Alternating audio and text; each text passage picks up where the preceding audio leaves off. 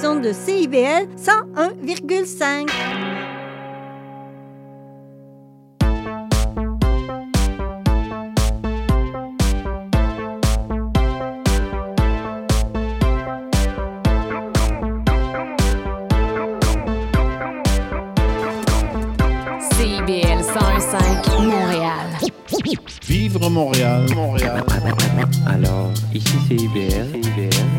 On entre en onde bientôt, bientôt, dans 5 minutes. CIBL 105 au cœur de Montréal.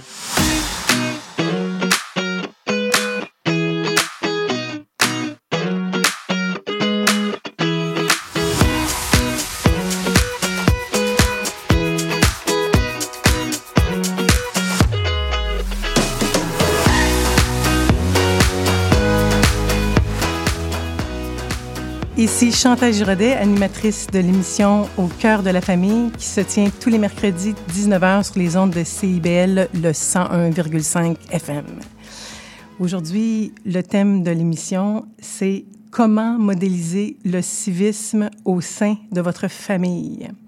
Mais avant d'élaborer sur le terme du civisme, je tiens à vous informer que le 22 novembre prochain, mettez ça à votre agenda, je vais aborder le thème du TDAH, c'est-à-dire du trouble du déficit de l'attention avec ou sans hyperactivité. Je sais que ça va interpeller plusieurs parents qui doutent de peut-être un diagnostic de TDAH chez leurs enfants et d'autres qui vont vouloir euh, naturellement euh, prendre des petits trucs euh, pour aider leur enfant qui souffre de TDAH. Et durant la deuxième moitié de l'émission, je vais recevoir en ondes à nouveau Dr Isabelle Gosselin. Je vous rappelle, c'est la médecin de famille de l'année que j'ai eu la chance d'avoir à ma toute première émission.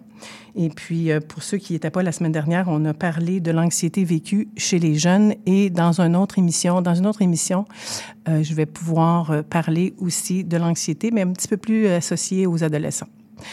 Euh, Aujourd'hui, le thème, le civisme, ça colle beaucoup avec euh, l'actualité de l'heure, avec euh, notre ministre Bernard Drainville, le ministre de l'Éducation, qui a annoncé, en fait, euh, qui a parlé de l'importance du civisme en société et qui, interpellait dans l'émission au bilan du 27 octobre dernier, qui interpellait indirectement et directement les parents, mais c'est en fait c'est l'éducation des enfants, comme je disais à la dernière à la première émission que j'ai eue la semaine dernière avec vous.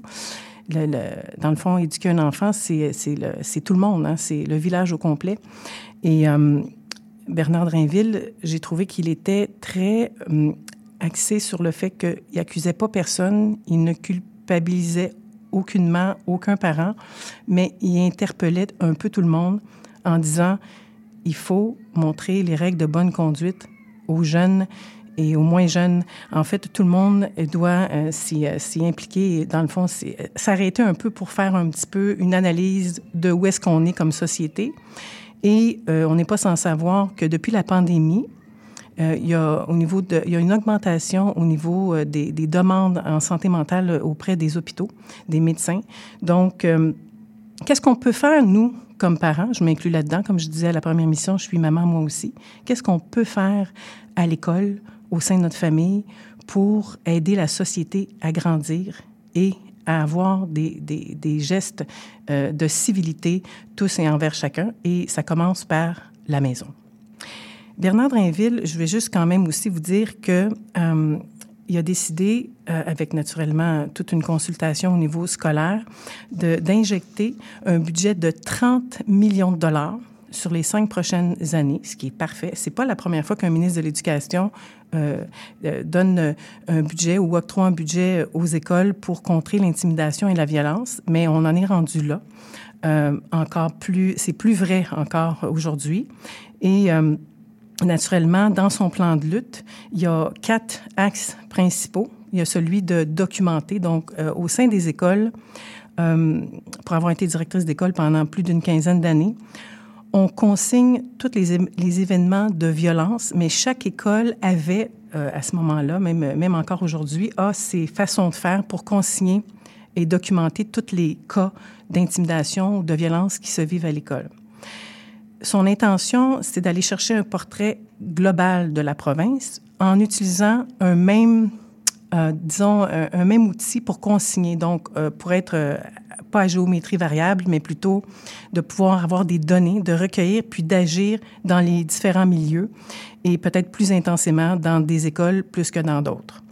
C'est aussi, vous savez, que la, profession enseignante, euh, on est à la recherche depuis des, années. En fait, c'est pas juste des mois, des années euh, auprès des enseignants. En tout cas, ceux qui, qui ont toujours rêvé d'être enseignants, lancez-vous en enseignement. Euh, on a besoin de vous. Mais on sait aussi qu'il y a beaucoup de nouveaux enseignants qui, euh, il y en a qui laissent l'enseignement après peu de temps, il y en a d'autres qui y restent, mais c'est pas sans effort euh, au niveau de leur formation. Et arriver avoir une formation universitaire, puis être avec des enfants dans une classe, c'est deux mondes complètement différents entre la théorie et la pratique. C'est vraiment deux mondes. Au même titre que nous, comme parents, on va lire des livres on, et le jour qu'on arrive, le jour J où est-ce qu'on on donne naissance à nos enfants, euh, le mode d'emploi est pas toujours euh, à suivre ou les recettes sont pas toujours les mêmes. Donc, il faut s'adapter en fonction de nos enfants et tout. Et ce que les deux autres axes que le ministre aussi voulait, c'est de soutenir les écoles. Donc, soutenir, ça peut vouloir dire plusieurs choses, mais entre autres, d'octroyer des ressources. Euh, naturellement, euh, les présidents de et présidentes de conseils d'établissement vont être informés auprès des directions, vont probablement être consultés sur la manière dont chacune des écoles va actualiser ce plan de lutte contre l'intimidation et la violence. Mais chose certaine, c'est qu'il y a aussi une sensibilisation. Puis ce quatrième axe-là, c'est nous, ensemble, qui pouvons faire la différence. Et ça, je peux vous le dire parce que j'ai vu, euh, écoutez, pendant 15 euh, ans, tous les jours, euh, comment ça se passe dans les écoles et comment on a besoin de vous et travailler en parallèle et de concert. Donc, les deux, euh, avec les écoles, c'est extrêmement important. Sensibiliser, c'est aussi, sensibiliser, c'est travailler en amont. Donc, pas juste dans le pendant ou après quand il y a des gestes d'incivilité, mais plutôt dans le avant. C'est ça qui fait la force ou qui fera la, force de notre société si on travaille tous ensemble. D'entrée de jeu, aussi, euh, j'aimerais que, que, vous voyez aussi, que vous changiez de perspective et que vous vous disiez, euh, ça commence très, très tôt. Et euh, en coaching familial, il m'est arrivé souvent de, en fait, quand j'arrive en, famille, c'est parce que ben, la famille a fait euh, demande de mes besoins en coaching.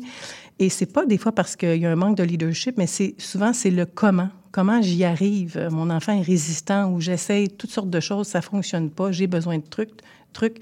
Euh, et des fois, c'est aussi le découragement. Donc, si vous en êtes là, il n'est pas trop tard pour pour changer un petit peu les manières de faire. Parce que quand quelque chose ne fonctionne pas, dites-vous que si après deux, trois semaines, votre enfant ne s'est pas plié à votre demande, c'est parce qu'il faut peut-être changer de façon de faire.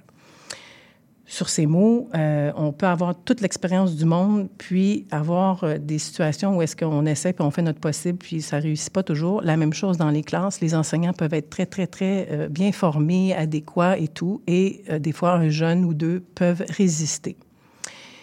Um, je me rappelle d'un parent euh, pour lequel je, parlais. L'enfant avait deux ans, puis euh, il y avait des crises. Bon, vous savez, le, deux ans, les, réactions des fois que les enfants peuvent avoir.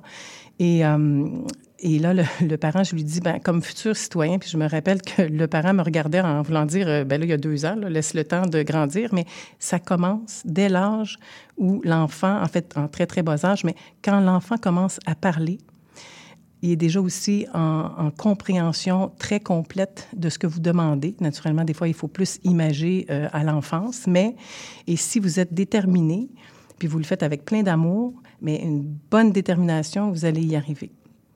Les gestes de civilité, on peut en nommer un et un autre, et je vais, je vais quand même donner des exemples comment on peut s'aider entre nous. Ce qui est aussi très important, c'est on est, si on est dans la quarantaine, dans la cinquantaine, on a vécu une autre génération d'éducation. Et ce que je remarque dans les familles, je ne vous dis pas que c'est toutes les familles, mais c'est très important de s'adapter. Deux générations, deux mondes et de nouveaux défis à relever, actualisés en fonction de la génération actuelle. C'est différent. Donc, euh, moi-même, des fois, je suis surprise à avoir travaillé avec les jeunes, puis euh, c'est un autre monde.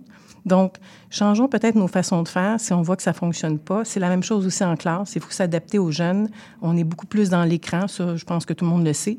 On est beaucoup dans l'écran, les vidéos. Tout se passe super vite. Um, mais euh, ce qu'on peut se dire, c'est qu'on va y arriver. tous ensemble. Il faut se passer le mot, il faut s'en parler, il faut questionner, il faut aller chercher les ressources dont on a besoin et euh, il faut des fois piler sur l'ego, euh, sur votre ego ou sur notre ego pour aller chercher de l'aide. Il faut le faire. C'est extrêmement important. Puis, euh, naturellement, c'est tout un défi quand même. C'est l'espace d'une vie, hein, parce qu'on est parent toute une vie. Et puis, j'aimerais que vous fassiez faire un petit exercice tout spécial. Puis je pense que vous allez voir où est-ce que je m'en vais avec cette, cette, expérience ou cette activité, mettons, un peu plus ludique à la radio. C'est un peu spécial, mais je vais tenter de, faire, euh, vous faire prendre conscience de certaines choses. Um, alors, pour ceux qui conduisent, c'est peut-être pas une bonne idée. En fait, ce n'est pas une bonne idée de le faire, mais pour tous ceux qui sont à la maison, je vais vous demander d'imaginer que vous avez le nez collé sur un tronc d'arbre. Donc, vraiment collé. Alors, qu'est-ce que vous voyez? Vous voyez les veines du tronc d'arbre. Si je vous demande de reculer d'un pouce, vous allez voir l'écorce de l'arbre toujours. Et si vous reculez d'un 3 pouces, vous allez commencer à voir le tronc. Vous allez peut-être pas voir les racines tout de suite, mais vous allez voir le tronc, alors de gauche à droite, la largeur du tronc. Si vous reculez d'un mètre, qu'est-ce que vous observez?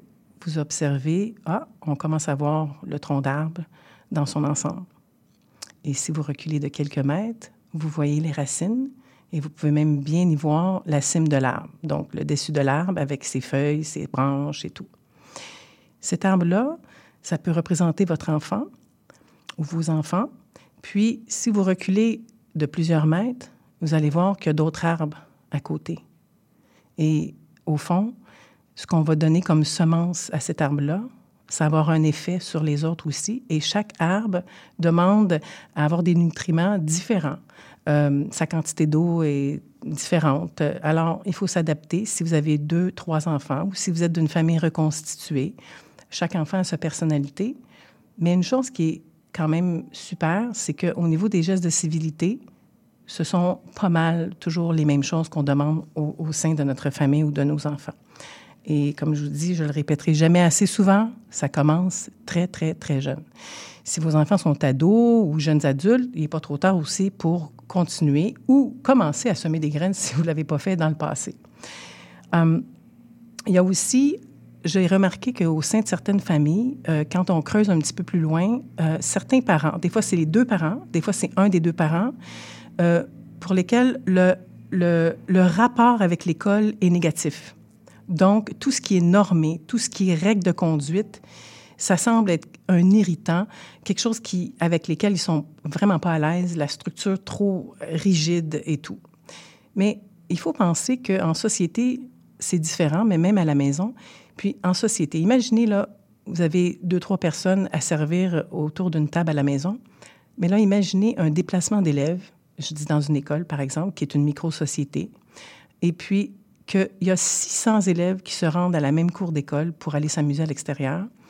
Il faut qu'il y ait quelque chose. Il faut qu'il y ait des règles de bonne conduite. Il faut qu'il y ait quelque chose de clair. Il faut qu'il y ait quelque chose qui ait un cadre bien établi pour éviter que les jeunes se poussent, s'envoient des insultes durant les déplacements et tout. Donc, c'est tout à fait normal qu'on demande un cadre. Sinon, il y aurait encore plus d'activités, pas d'activités, excusez-moi, d'actes de, violence ou d'insultes s'il n'y avait pas de cadre bien établi.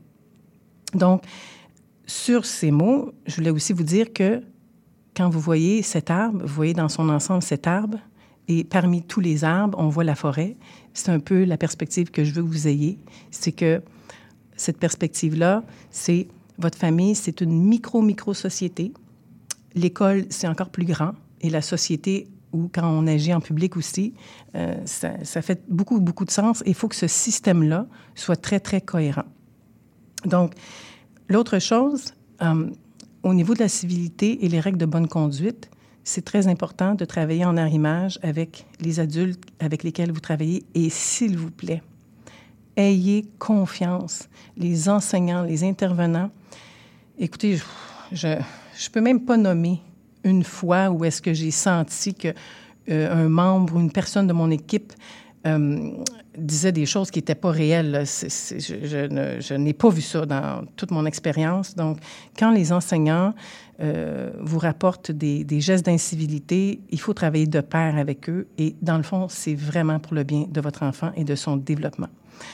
Comme parent, aussi, ce que je pourrais vous dire, c'est que peu importe la classe à laquelle vous appartenez, que ce soit la classe X, Y ou Z, éduquer ses enfants, c'est un défi, mais tout le monde peut y accéder, tout le monde peut le faire au quotidien, très important. Et ça doit être fait avec amour, avec une grande patience, avec de la détermination et beaucoup de rigueur. Le mot détermination, j'y mets un petit peu plus de temps parce que, vous savez, vous pouvez avoir une bonne intention, une journée, deux jours. C'est fabuleux ce que vous enseignez à vos enfants, ce que vous leur modélisez et tout, mais au niveau de la détermination, c'est c'est extrêmement important que euh, vous soyez déterminé et que vous commenciez, à- si vous voulez changer un mauvais comportement à la maison, euh, c'est ça prend plusieurs semaines. Des fois, ça prend deux jours, mais des fois, ça peut prendre plusieurs semaines. Soyez déterminé parce que des fois, le jeune, votre enfant, en fait, ou le jeune à l'école a euh, des mauvais schèmes de comportement. Et puis, euh, c'est ça. Le premier principe aussi pour lequel j'aimerais euh, mettre une emphase, c'est que je parle au sein de la famille, mais au sein de la famille, il y a papa et maman qui travaillent aussi euh, dans un milieu de travail, qui se déplacent aussi dans des milieux publics. Donc, tout le monde a droit au respect. Tout le monde a droit au respect. Et je vais le dire une troisième fois, tout le monde a droit au respect. Ce qui veut dire que au sein de votre famille, ça commence là, mais ça peut être la famille élargie, les amis, les collaborateurs au travail, les patrons. C'est très important de se faire respecter. Mais on ne peut pas juste demander de se faire respecter sans respecter les normes préétablies au travail, à la maison ou les lieux publics. C'est tout à fait normal. Dans une file d'attente, on doit bien se comporter, on doit être patient et euh, c'est ça. Alors, on est, on est dans un milieu public. Le deuxième principe que j'expliquais tantôt un peu, c'est que dans le fond, la famille, c'est la micro-société. Puis, quand on, prend cette responsabilité, au lieu de juger les autres parents, concentrons-nous sur nous, donnons le meilleur de nous-mêmes, toujours de façon répétée. En éducation, on dit toujours intervention qui, se répète et qui, est le moins changeant. Alors, c'est très important parce que euh, si on va tout dans le même sens au niveau du respect, c'est comme si on réussissait notre œuvre collective. C'est comme si chacun y mettait du sien. Alors, euh, ça demande beaucoup moins d'efforts si tout le monde va dans le même sens.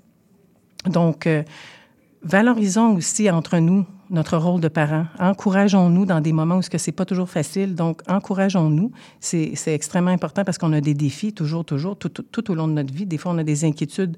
Des fois, on a, euh, on essaie une façon, ça fonctionne pas. Donc, vraiment, on est capable et on est capable de faire des Québécois des citoyens conscients puis alignés avec le bon.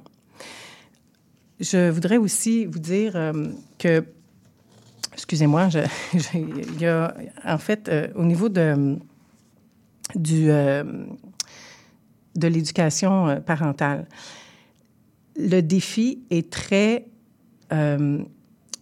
est très grand, mais comment je pourrais vous expliquer? Il se fait dans les différentes sphères et il se fait au niveau de la, des familles reconstituées, par exemple je vois que des fois, il y a un conflit entre papa et maman qui se retrouvent avec deux familles différentes, avec des enfants qui ont vécu, en fait, euh, des choses très, euh, comment je pourrais dire, euh, très différentes au niveau de l'éducation. Donc, on peut se recouper, on peut se retrouver au sein d'une même famille et réaligner un peu les, les façons de faire dans une même demeure, même si euh, les enfants ont été habitués avec une certaine éducation chez papa et chez maman dans les couples reconstitués. Alors écoutez, on s'en va pour une pause. Je vous reviens dans quelques minutes.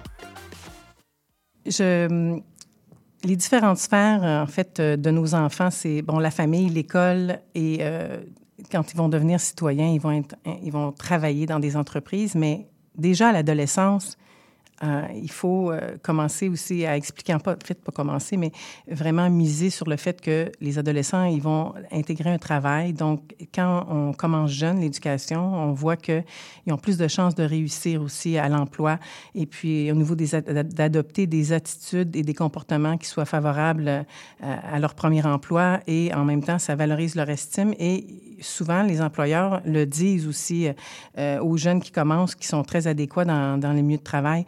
Et euh, ça renforce un peu l'éducation qu'on fait. Puis on est fiers quand on réussit euh, à donner quelque chose de, bon, puis à, à voir que les enfants se, développent de façon adéquate dans différents milieux. Puis, euh, et c'est toujours très agréable et enrichissant, là. Dans le fond, euh, puis être parent, c'est formateur. Moi, je pense qu'on en apprend tout le temps. Donc, euh, c'est ça. Et l'autre chose aussi, je pourrais aller jusqu'à, si vous êtes entrepreneur, je pourrais aller jusqu'au fait de dire que les jeunes qui commencent chers entrepreneurs, ils ont besoin de vous pour les aligner aussi. Alors oui, le parent, la famille fait, euh, fait ce qu'il peut, mais c'est bien aussi que l'entrepreneur valorise les bons coups des jeunes et qui se permettent de faire corriger en fait euh, euh, l'adoption de comportements plus ou moins adéquats. et puis, vous savez, des fois, on va dans des lieux publics, je nommerai pas nécessairement les entreprises, mais peu importe, on va chercher un café et bon, les, gestes ou les, les personnes qui nous servent sont en train de parler de leur fin de semaine pendant qu'on est en train de attendre notre café.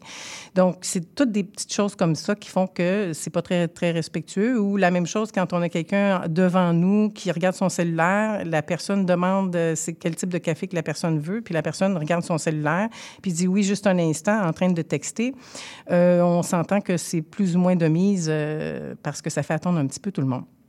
Donc, euh, si les entrepreneurs, vous m'écoutez aujourd'hui, c'est bien euh, d'aller dans ce sens-là et euh, d'être rigoureux, je pense que parce que c'est les premières expériences et puis ils ont à apprendre et c'est de nouveaux défis pour eux aussi.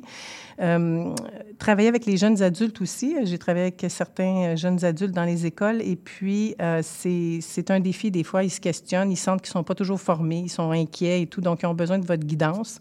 les adolescents aussi. Et puis, c'est ça. Au niveau des règles de bonne conduite aussi à la maison, c'est qu'on favorise quand on, demande à nos enfants de bien agir avec un savoir-vivre entre frères et sœurs, les, les demeures, excusez-moi, les demeures, dans le fond, qui sont euh, empreints de grand respect entre frères et sœurs, maman, papa, sont plus enclines à l'harmonie. Puis, c'est sûr que ça aide énormément à l'école quand les enfants savent où ce s'en vont.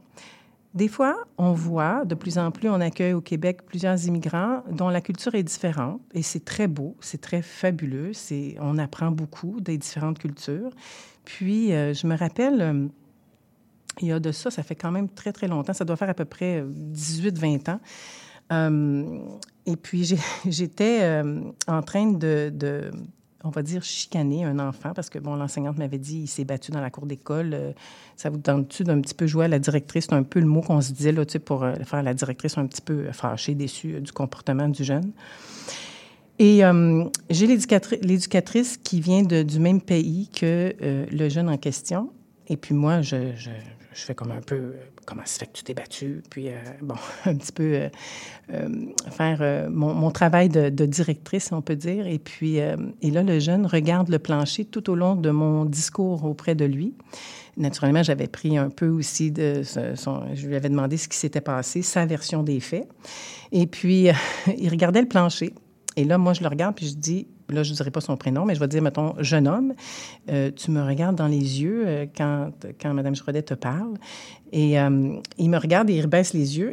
Et là, moi, je comprends pas trop. Là, je pense que c'est un manque de respect. Bon, écoutez, je commençais là, à ce moment-là. Et puis, Finalement, il quitte, on donne la conséquence, le geste réparateur, la lettre d'excuse à faire envers l'autre élève et tout. Et puis, l'éducatrice, elle vient me voir, puis elle me fait un petit clin d'œil. Elle dit Écoutez, c'est très culturel. Puis, on, là, ils viennent du même pays en plus. Et là, elle me, regarde, elle dit C'est le contraire. En fait, il y avait un très grand respect pour l'autorité. C'est pour ça qu'ils regardaient le plancher. Et nous, c'est plutôt le contraire. On demande aux enfants Regarde-moi dans les yeux lorsque je te parle. Donc, vous voyez, des fois, c'est une différence de culture. Donc, il faut être capable d'arrimer nos cultures, puis être capable de faire son bout de chemin chacun Alors, il n'y a pas plus une culture qu'une autre qui a raison ou pas raison. Il faut juste être capable de s'adapter en société. Ça fait partie de l'inclusion, en fait.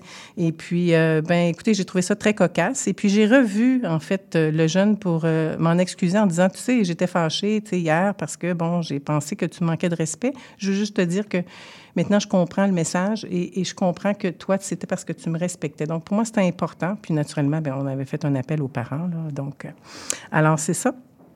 L'autre principe aussi euh, que, je, je, veux vous parler, c'est que les règles de bonne conduite, ils s'harmonisent avec les valeurs familiales. Donc, les valeurs familiales, si jamais comme parent, c'est même fort probable que vous n'avez pas eu nécessairement une discussion arrêtée sur les valeurs, hein, parce que vous avez, papa, maman a des valeurs, vous avez un registre de valeurs qui vous suit depuis toujours. Et vous le savez et vous actualisez, vous modélisez ces valeurs-là, mais il est possible que vous n'ayez pas eu une vraie discussion. Et euh, je pourrais vous dire que la plupart du temps, vous serez surpris, mais en coaching familial, lorsque j'arrive dans une famille et que je leur donne une liste de valeurs pour savoir, moi, où est-ce que je m'enligne, qu'est-ce que les parents veulent actualiser, dynamiser au sein de la famille, puis qu'est-ce qui est important, parce que, écoutez, c'est une liste de 135 valeurs, donc je sais bien qu'il n'y a pas 135 valeurs qui veulent actualiser, euh, on, s'en irait dans tous les sens. Mais, et, et surprenamment, euh, les parents, ils s'arrêtent pas tout à fait à faire euh, une liste. Euh, ben, je pense que c'est important.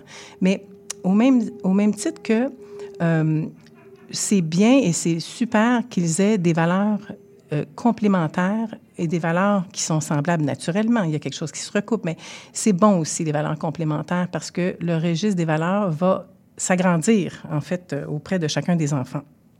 Donc, les valeurs que vous, que vous transmettez aux enfants, un peu comme à l'école, on précise aussi la valeur. Quand on parle, par exemple, du civisme, quand on parle du partage, du don de soi, de la générosité, de l'authenticité, on les nomme les valeurs. Oui, c'est vrai, parce qu'on est dans un milieu éducationnel, mais ça fait du sens quand vous vous répétez aussi les mêmes mots et de leur expliquer qu'est-ce que ça veut dire, quel est le sens de cette valeur-là?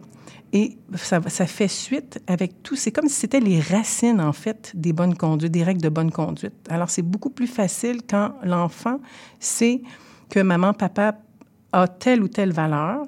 Et plus tard, quand ils sont dans des discussions avec des adultes, ils vont en parler à un moment ou à un autre des valeurs que vous leur avez transmises. Il va arriver à un moment où est-ce qu'ils sont en entrevue, puis ils vont parler des valeurs que vous avez partagées, ils vont parler à des amis. Alors, c'est juste que positif, c'est même merveilleux. Euh, ce qui est important aussi, c'est de prioriser ou de voir selon les enfants aussi. Euh, il y a des enfants pour qui vous, avez, vous allez miser plus sur une valeur que sur une autre. Par exemple, un enfant qui est porté vers la menterie, mais vous allez peut-être plus parler d'authenticité, vous allez peut-être plus parler d'intégrité. Euh, donc, et naturellement, c'est sûr que ça demande des interventions un petit peu plus régulières. Alors, ça, c'est extrêmement important. Puis, Comment on peut donner un sens aux valeurs? C'est en donnant des fois des exemples de ce qui est, on, va dire, des comportements qui ne sont pas adéquats, de préciser lesquels des comportements ne sont pas adéquats et ceux qui sont adéquats. Il ne faut pas avoir peur de dire à nos enfants, je suis très fier de toi parce que. Je suis très fier de toi parce que dans telle situation, je suis très fier de toi et de donner des exemples concrets. Euh, dire merci préciser euh, que je suis fière de toi parce que tu as été poli, parce qu'on s'est trouvé, par exemple, au théâtre, tu étais silencieux euh, ou tu étais adéquate euh, dans telle ou telle situation. Ça renforce. Et je vous dirais que vous êtes plus important, même si vous pensez que les enseignants ont plus de, à l'école, les enfants vont souvent parler des enseignants. Mon enseignante ou mon enseignant euh, m'a appris telle, telle chose, mais vous aussi, et vous êtes les premiers, vous êtes beaucoup plus importants. C'est beaucoup plus puissant ce que vous apportez aux enfants que ce que tous les intervenants ou les acteurs en éducation vont faire auprès de vos enfants. Donc, même si vos enfants semblent des fois, comme à l'adolescence, rejeter un peu le cadre que vous leur donnez, ils écoutent et ils entendent. Pour avoir enseigné au secondaire, je peux vous dire que euh, parfois, ils vont, ils vont juste, vous allez dire euh, bleu, ils vont dire rose, ou euh, noir, ils vont dire blanc. Donc, ils vont vous contredire, mais ils ont très, très bien entendu. Alors, quand je dis vous semez des graines, même auprès des, des adolescents, vous passez votre message Et puis, euh, il est là, il est passé. Il est juste pas digéré tout à fait. Puis des fois, c'est, il se digère un petit peu plus tard, euh, mais c'est toujours là. Donc, ça, c'est, c'est important. Puis, moi, je vous dirais que c'est important aussi que si votre enfant est à la garderie et que déjà, au niveau des habiletés sociales, au niveau des comportements ou des façons d'agir, votre enfant a des gestes d'incivilité, euh, travailler là-dessus avec les éducatrices euh, à la garderie ou, par exemple, au service de garde ou avant l'école, avant l'entrée à l'école, parce que dès leur entrée à l'école, les enfants, on se fait un portrait, pas dans le regard de juger chaque enfant et d'essayer de, de, présumer ou de percevoir qu'il y a un manque au niveau de l'éducation, mais plutôt de dire, voilà le portrait de cet enfant par des faits observables, par des faits mesurables. Pourquoi? Parce qu'on veut aider l'enfant à se développer dans un milieu sain et sécuritaire qui est l'école, mais aussi de donner une, chance égale, en fait, à tous les enfants de réussir, puis d'être dans une, une, prédisposition qui, qui est favorable, dans le fond, aux apprentissages. Donc, euh, je sais aussi que des parents, des fois, ils, me partageaient le fait qu'il y avait beaucoup de messages dans l'agenda, entre autres les enfants qui ont un TDA ou un TDAH, ou est-ce qu'ils sont un petit peu plus agités. On le sait, des fois, c'est pas toujours facile, mais l'énergie que vous mettez, des fois, à répéter, euh, ça passe. C'est juste que c'est peut-être un petit peu plus long. Sur ces mots, je vous reviens dans quelques secondes pour annoncer le bingo CIBL.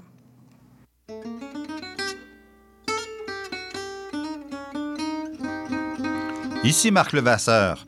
Je vous invite à faire la connaissance de musiciens et de musiciennes passionnés avec les héritiers et les héritières de Django Reinhardt qui nous dévoilent leur vision du monde telle qu'elle et qu'elle l'expriment à travers leurs instruments.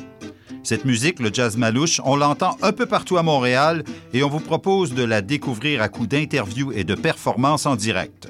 Django et compagnie, c'est ce mercredi à 20h.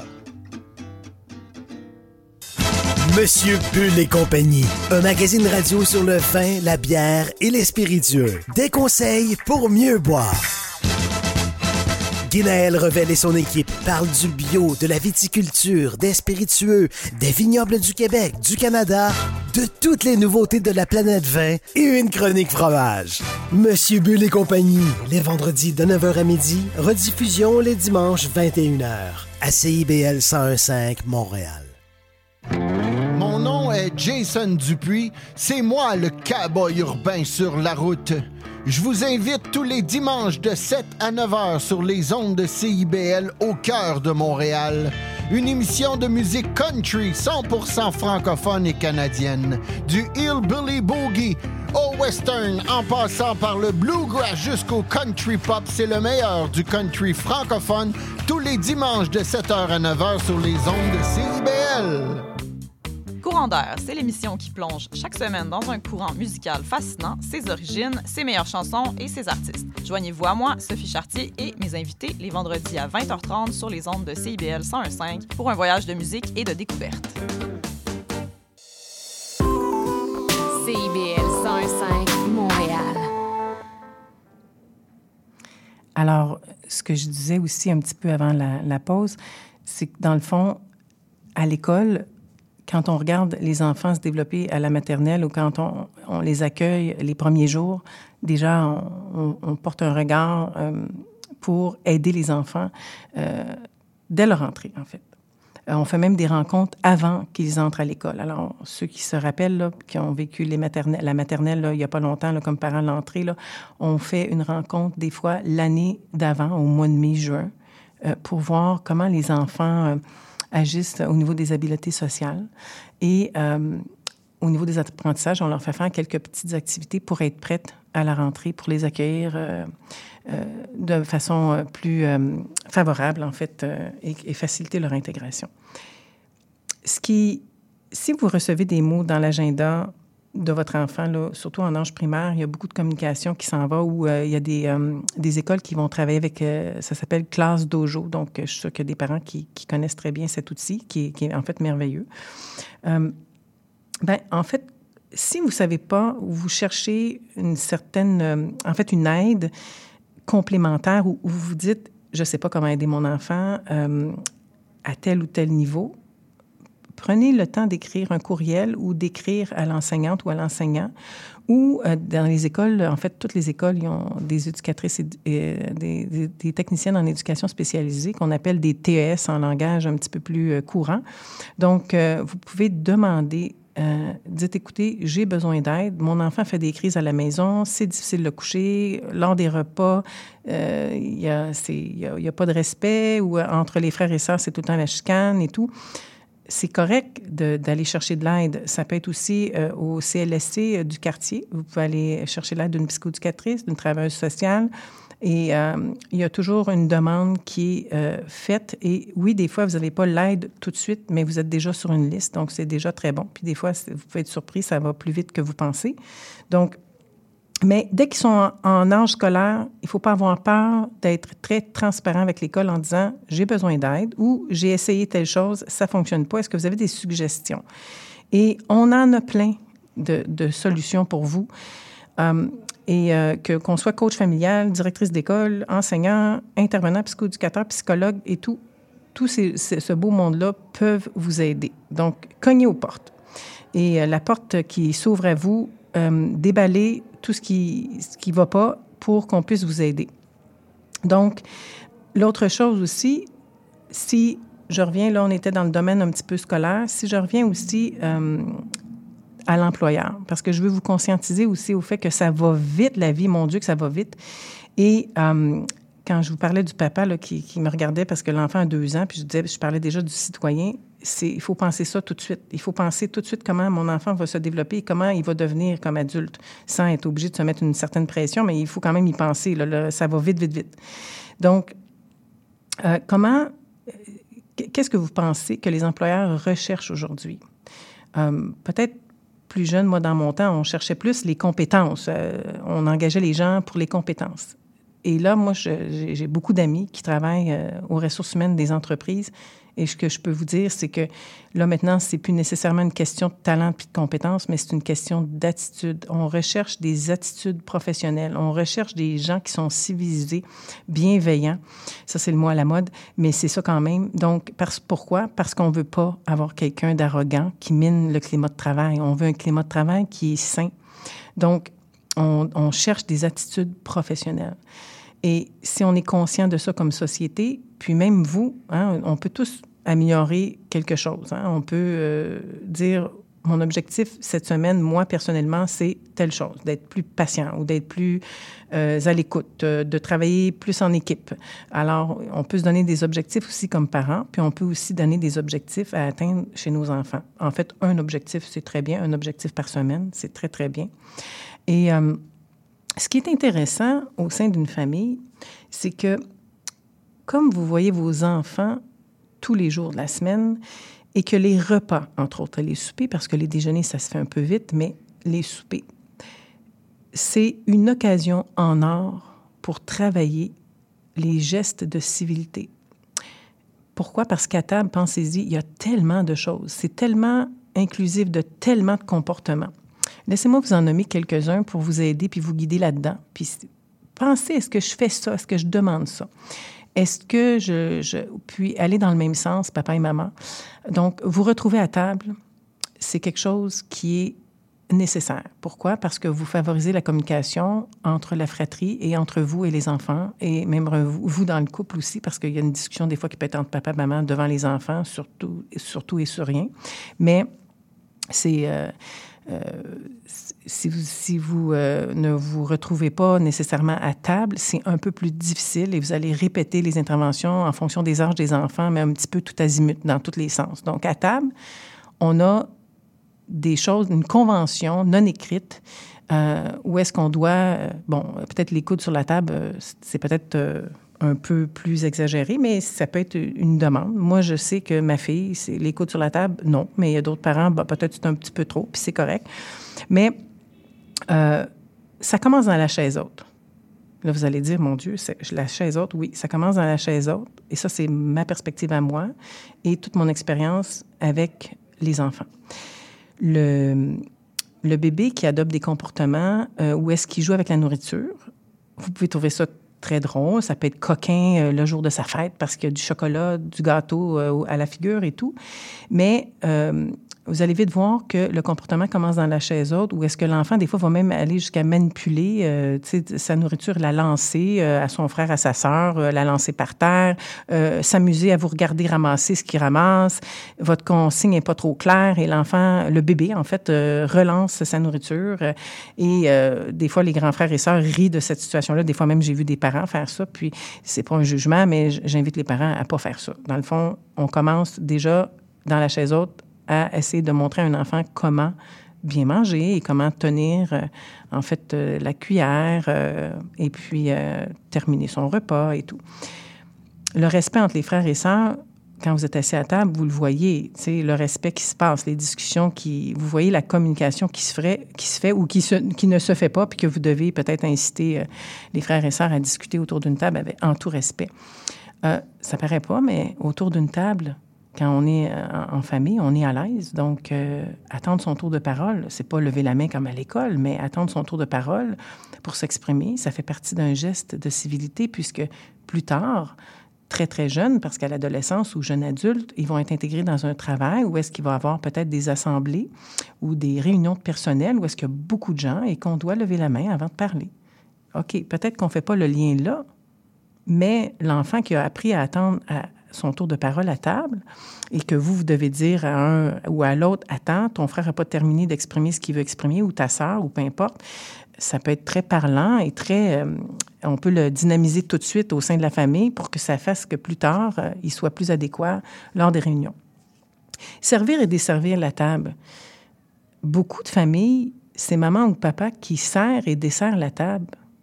Mais écoutez, moi, je vous invite à tous, puis là, on s'entend, là, à partir de 3 ans, 4 ans, un enfant, peut-être pas les couteaux, mais peuvent euh, très, très bien placer les assiettes quand on leur montre régulièrement, là, et là, sont en bas âge, sont avant la maternelle, ils sont capables de monter la table.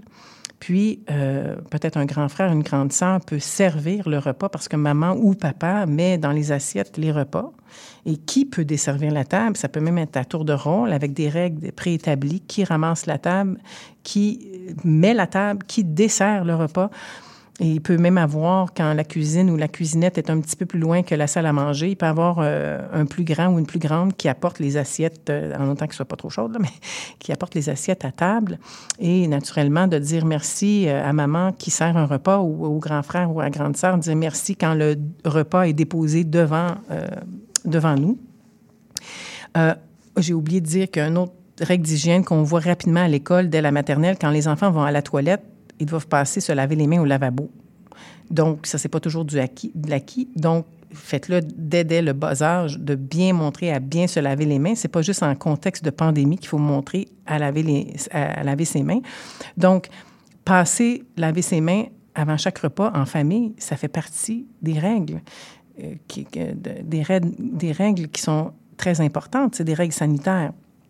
Puis, euh, qui sert les condiments? Qui euh, remet à, à- à leur place les choses qui doivent être remises au frigo? Toutes ces choses-là. Ne pas parler la bouche pleine, ne pas saper en mangeant. Euh, vous avez un ado ou une adolescente qui porte des casquettes ou un plus jeune qui porte une casquette. Ben, normalement, la Convention dit qu'on ne mange pas avec sa casquette, puis on la dépose pas sur la table non plus. On est supposé de la mettre ailleurs.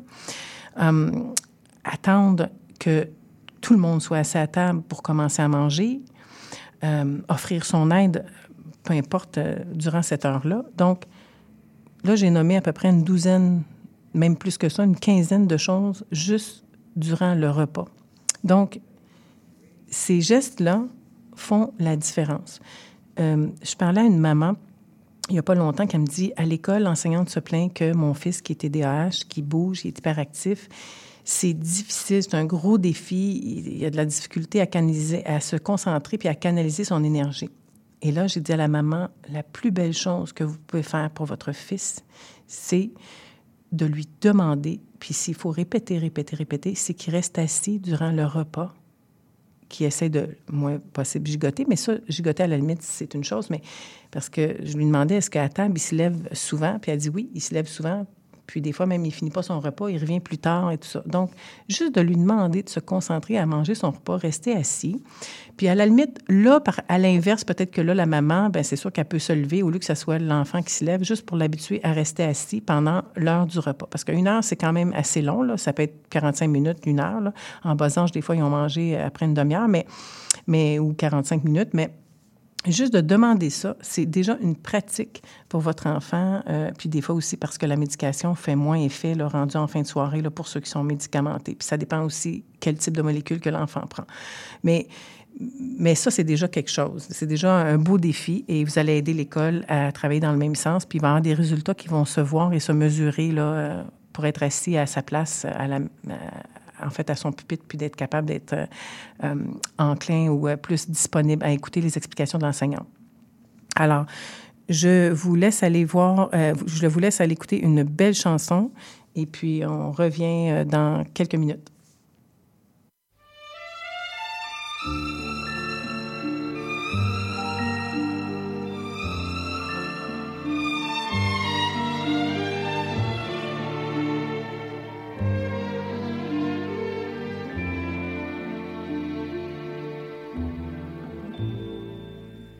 Hier encore, j'avais vingt ans, je caressais le temps et jouais de la vie comme on joue de l'amour et je vivais la nuit sans compter sur mes jours qui fuyaient dans le temps. J'ai fait tant de projets qui sont restés en l'air, j'ai fondé tant d'espoirs qui se sont envolés que je reste perdu ne sachant où aller les yeux cherchant le ciel, mais le cœur mis en terre. Hier encore, j'avais vingt ans, je gaspillais le temps en croyant l'arrêter et pour le retenir, même le devancer. Je n'ai fait que courir et me suis essoufflé, ignorant le passé, conjuguant au futur. Je précédais de moi toute conversation et donnais mon avis que je voulais le bon pour critiquer le monde avec des involtures. Hier encore, j'avais vingt ans, mais j'ai perdu mon temps à faire des folies qui ne me laissent au fond rien de vraiment précis que quelques rides au front et la peur de l'ennui. Car mes amours sont mortes avant que d'exister. Mes amis sont partis et ne reviendront pas. Par ma faute, j'ai fait le vide autour de moi et j'ai gâché ma vie et mes jeunes années. Du meilleur et du pire en jetant le meilleur, j'ai figé mes sourires et j'ai glacé mes pleurs. Où sont-ils à présent? À présent, mes vingt ans.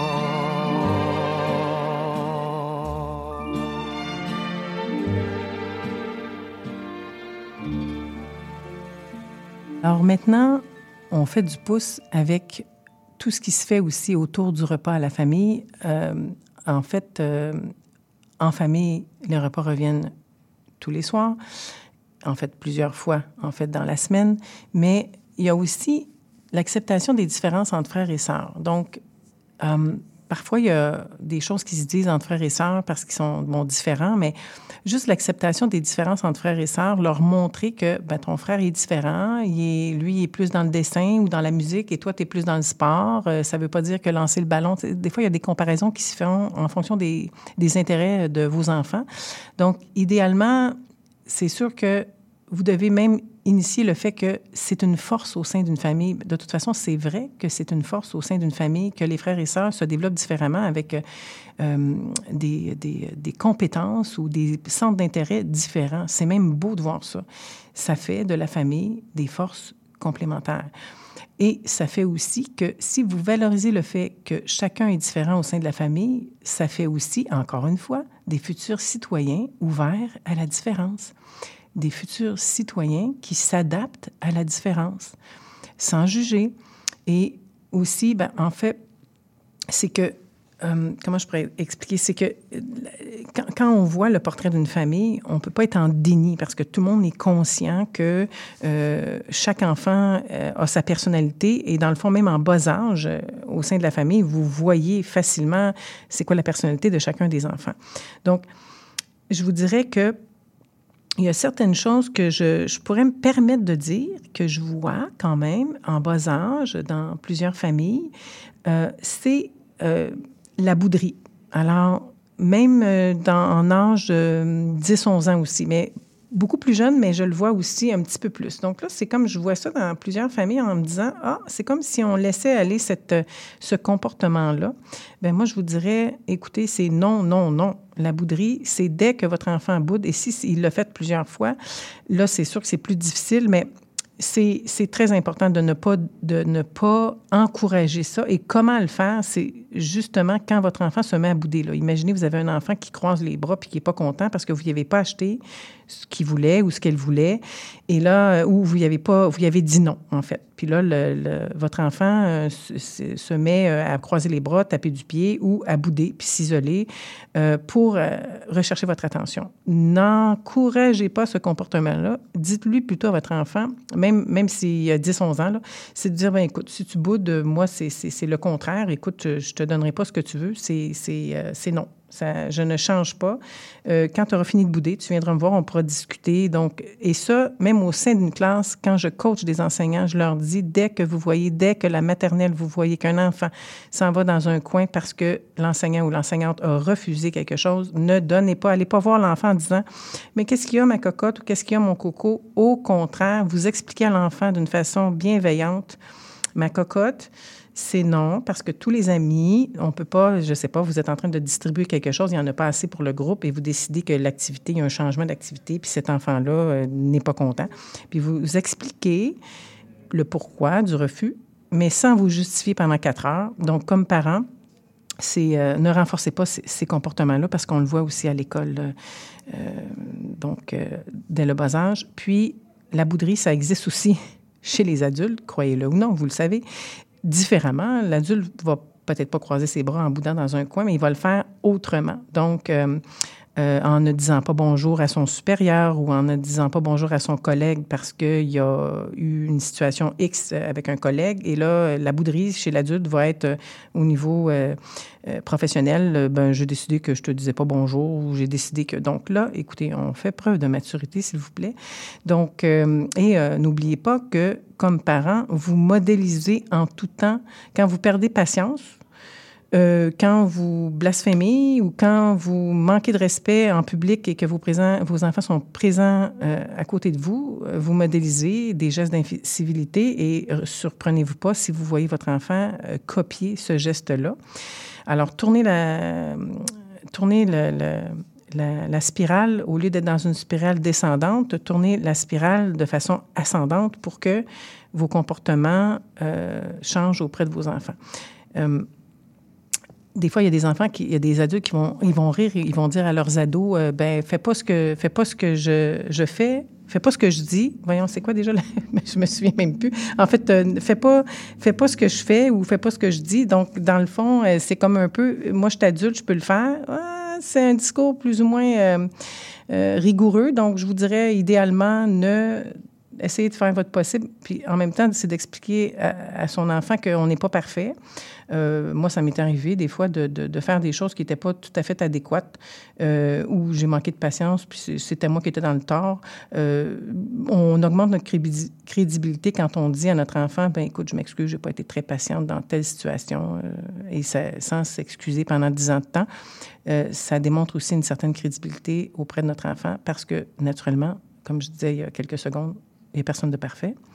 Le partage des jouets entre frères et sœurs ou le partage des, outils Internet quand ils sont plus vieux euh, ou la télévision ou s'entendre sur une émission de télévision, puis que ce soit pas la guerre à chaque fois pour savoir qui écoute quoi, puis euh, à quel moment euh, qui a le droit à... C'est faut que ça soit clair. Les règles de vie de la maison doivent être claires, respectueuses, puis il y a des fois comme parent, ben il faut trancher. Alors, tranchez quand vous avez l'occasion de le faire, puis n'insistez pas et ne revenez pas sur votre décision. La pire chose que vous pouvez faire, peu importe l'âge, peu importe l'âge, revenir sur sa décision. Et si vous le faites, c'est d'une façon très, très, très exceptionnelle. Donc, euh, c'est ça. L'autre chose, on est porté à en prendre beaucoup, beaucoup sur nos épaules. Euh, je pense que c'est extrêmement important, le sens des responsabilités. Et quand je dis le sens des responsabilités, agir en, toute bonne conscience dans un milieu de travail, c'est d'aider son prochain ou de voir qu'une collègue ou un collègue a besoin d'aide. Pourquoi ne pas venir? C'est tellement un civisme incroyable de dire, ben là, je sens que ma collègue, elle a besoin de mon aide. Pourquoi pas offrir mon aide? Le pire qu'elle va dire, ou peu importe, elle va dire, ben non, c'est correct, je, je, me débrouille, ou oh mon Dieu, merci. Mais ça, ça commence dans la famille. Comment je peux aider maman, papa dans certaines situations ou comment, et ça commence par justement faire des tâches, faire sa chambre, euh, nettoyer le lieu commun, c'est-à-dire, c'est pas juste maman, papa. Moi, je vois souvent aussi en coaching, je dis, laissez-les ramasser. Oui, mais je vais les aider, ça va. Non, non, non, laissez-les ramasser, laissez-les ordonner leur chambre. C'est correct de vouloir aider, mais à un moment donné, pour se développer de façon optimale, c'est de les laisser aller. Des fois, c'est pas toujours fait comme on voudrait, mais quand il y a de l'effort, et quand il y a une bonne intention de vos enfants de faire le meilleur, bien pourquoi pas? Puis valoriser ça aussi, le fait qu'ils prennent des initiatives. Et euh, quand je dis la civilité ou le civisme en famille, si euh, vous partagez un air commun, ben c'est d'être respectueux de ramasser ce qui traîne sur la table ou euh, peu importe, ou sur ou dans, dans, la chambre ou dans même dans la cuisine en fait, partout. Les lieux communs, c'est très respectueux. La sagesse, c'est ça va avec les gestes de civilité parce que parfois, ça nous demande du contrôle pour plein de raisons, parce que la vie va vite. Des fois, on est plus pressé. Puis des fois, ça nous demande du contrôle, le contrôle de soi. Ça nous arrive tous à un moment donné. Et on pourrait dire des choses, on pourrait faire des gestes puis dire, ouais, c'était pas fort fort l'affaire. Mais l'idéal, c'est de dire, OK, sois plus sage que la situation, soit dans le prise et tout face à une situation qui n'est pas si importante que ça. Des fois, on a des mauvais jours, ça nous arrive tous aussi. Donc, être capable de, de se détacher d'une situation puis dire c'est-tu vraiment important? Est-ce que ça vaut la peine? Est-ce que bon Alors le savoir-vivre, comme je vous dis, c'est un peu partout. Et euh, ce que je voulais dire aussi, c'est que j'ai, euh, je, vais vous faire rire un petit peu, c'est que j'ai euh, un client en coaching professionnel on est en train de discuter parce que euh, c'était bien beau de l'entendre. Il me dit, moi, je, livre des colis. Il travaille pour une compagnie et euh, naturellement, vous comprenez que s'il livre des colis, euh, maintenant et depuis la pandémie, c'est encore plus vrai. Il faut que ça soit vite, vite, vite et il faut qu'il rentre dans son temps. Et à un moment donné, il m'expliquait que des... des il dit, tu serais surprise de voir comment je me fais traiter. C'est incroyable comment les gens manquent de civisme. Et là, je lui dis, qu'est-ce que tu pourrais leur dire? Qu'est-ce que tu pourrais faire pour que toi, ça ne te prédispose pas à quelque chose de pas le fun quand tu mérites pas ça, puis tu sais très bien que c'est eux qui sont dans le tort? Ils sont peut-être nerveux, peut-être stressés, mais au bout du compte, qu'est-ce que tu pourrais dire? Puis là, il dit, ben une fois, j'ai dit, et là, il m'a tellement fait il me dit, une fois, j'ai dit à, un, client, euh, il dit, je l'ai regardé, là, il était très impoli, et je lui ai dit, magnésium deux fois par jour, 1000 mg de vitamine D. Donc, j'ai trouvé que son message était très super et dans le fond, euh, ça disait tout. Alors, euh, c'est merveilleux. On s'en va à la pause publicitaire et là, il faut vraiment que je parle du bingo CIBL. Donc, il me reste combien de temps, mon cher Maurice? Il me reste 30 secondes. Ah, écoutez, je vous dis rapidement, merci Maurice pour me l'avoir précisé. Je vous dit, il y a un bingo tous les dimanches 16h. Donc, rendez-vous sur le site www.cibl1015.com et allez, si vous avez des points de vente pour aller chercher vos cartes de bingo, il y a des points de vente, vous pouvez le voir sur Internet. Soyez-y, 2500 prix de dollars de prix à gagner. Donc, je vous embrasse et on se voit dans l'émission à l'émission de la semaine prochaine tout sur la littérature. Cette forme-là parlait d'une certaine manière du fond que je voulais explorer. Et ça va générer chez lui une réelle angoisse. Une série de nouvelles qui s'appelle Le Projet P. Le personnage de Marion, par exemple, c'est beaucoup défini à travers ce qu'elle peut faire pour les autres ou ce qu'elle représente aux yeux des autres. Avec Linda Dion et Mike Seviano. Jeudi 18h, rediffusion mardi 11h30. CIBL, au cœur de la littérature. Trésor d'Orient est un programme musical artistique animé par Sami Hilal sur les ondes de CIBL 101.5 FM Montréal.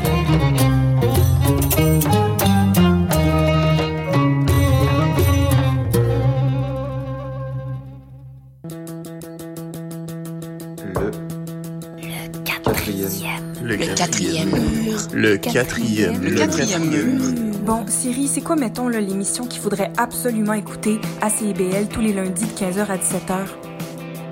Le quatrième mur. Néo-Québec tous les dimanches de 13 à 15h sur CIBL 101.5. Entrevue, chronique, débat, musique. Néo-Québec, le regard québécois sur l'actualité locale, nationale et internationale. Dimanche 13h-15h sur CIBL 101.5. Animé et réalisé par votre serviteur Cyril Equala.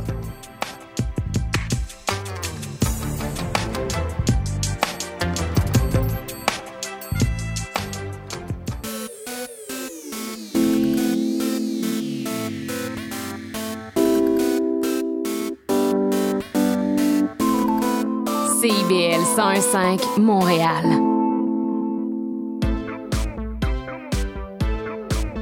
CIBL, au cœur de la culture.